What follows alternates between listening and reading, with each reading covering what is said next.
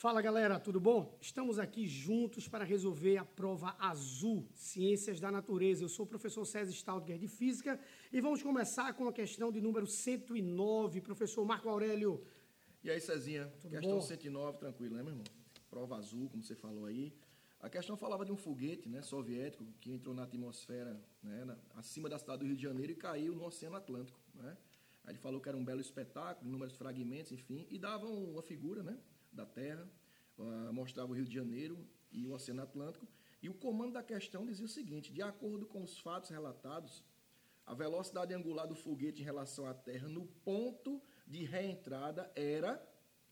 Aí você observa que para ele tinha um movimento de rotação da Terra e o sentido da rotação era dado, e para que ele caísse né, a, a, no Oceano Atlântico, no caso à direita da figura do Rio de Janeiro, tinha que ter o mesmo sentido né, da Terra e a sua velocidade superior. Então, letra B de bola, a velocidade do foguete tinha que ser superior à da Terra e no mesmo sentido dela. Ok, Show de bola. Segue aí, Marcão, com a 111, mete bronca. É, questão 111, outra questão de mecânica, né, que envolvia a mecânica impulsiva, não é isso? É, ele falava de uma obra de construção e um equipamento, né, que caía um tijolo de 2,5 kg que caía de uma altura de 5 metros e o impacto é, contra o capacete durava 0,5 segundos, e isso resultava numa força impulsiva média. Né? E aí ele perguntava o seguinte: qual a força, essa força impulsiva média gerada pelo impacto do tijolo com o capacete é, equivaleria ao peso de quantos tijolos iguais? Né?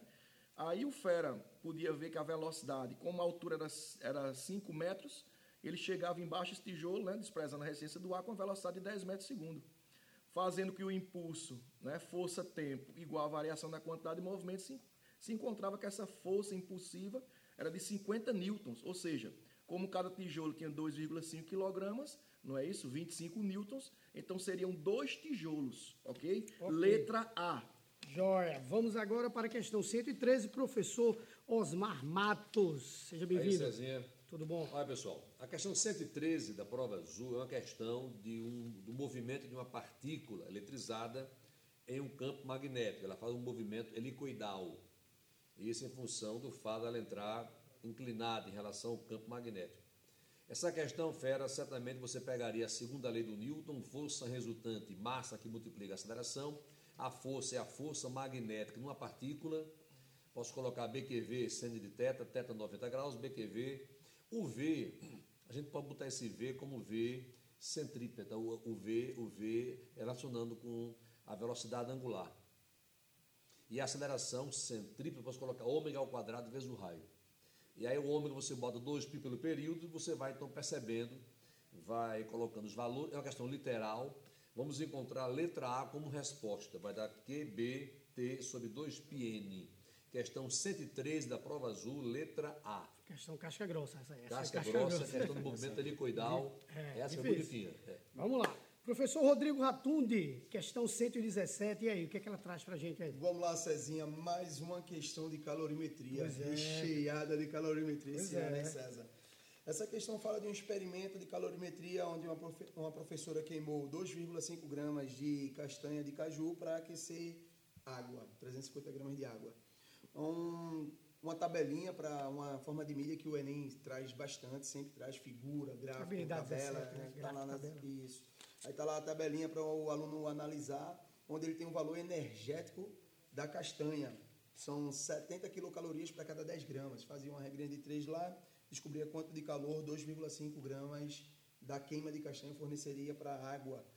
50% dessa energia, na verdade, vai ser fornecida. Né? Ele vai fazer a regra em 13, encontrar o valor do calor, 50% dele, ele encontraria então a energia fornecida para a água e usando a formulazinha da quantidade de calor sensível, mudança de temperatura, uhum.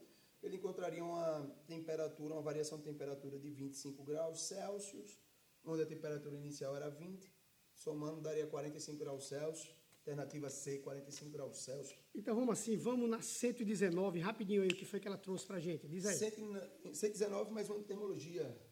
Mais uma termologia, ela envolve gases, é uma questão um pouquinho mais trabalhosa, um pouquinho mais difícil do que a outra.